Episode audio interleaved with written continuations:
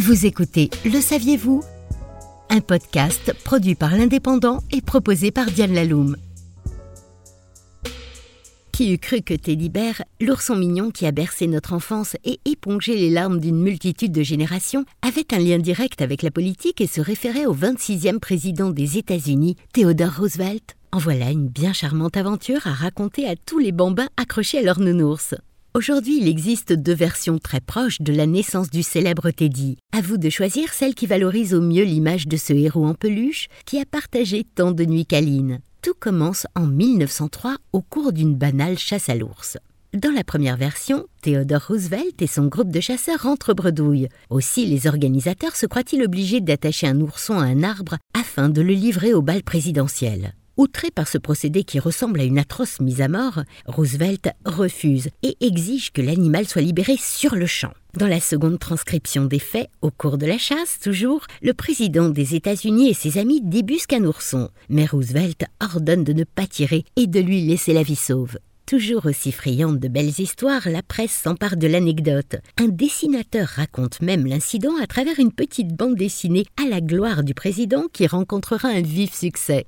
Inutile de spécifier que le président sort grandi de cet épisode propre à émouvoir parents, enfants et défenseurs de l'environnement. L'intrigue de l'issue de cette chasse à l'ours qui se mue en sauvetage d'oursons obtient un retentissement exceptionnel à travers tout le pays. Une certaine Margaret Stave, 70 ans, dirige une entreprise de jouets en feutre. Son neveu se dit profondément touché et ému par l'histoire, à moins qu'il n'ait flairé le bon coup commercial. Alors il propose à sa tante de fabriquer un ourson articulé. Margaret accepte, la Stave Co deviendra le leader mondial de l'ours en peluche, notre bon Teddy. Notons que certains spécialistes attribuent plutôt la paternité de la peluche star à Rose et Maurice Mitchum. Ils avaient eux aussi immédiatement réagi à l'aventure de Roosevelt en créant un atelier qui fabriqua des oursons en peluche baptisés Teddy en hommage à Theodore Roosevelt, dont Teddy est le diminutif. Quant au terme beer, il signifie tout simplement ours en anglais.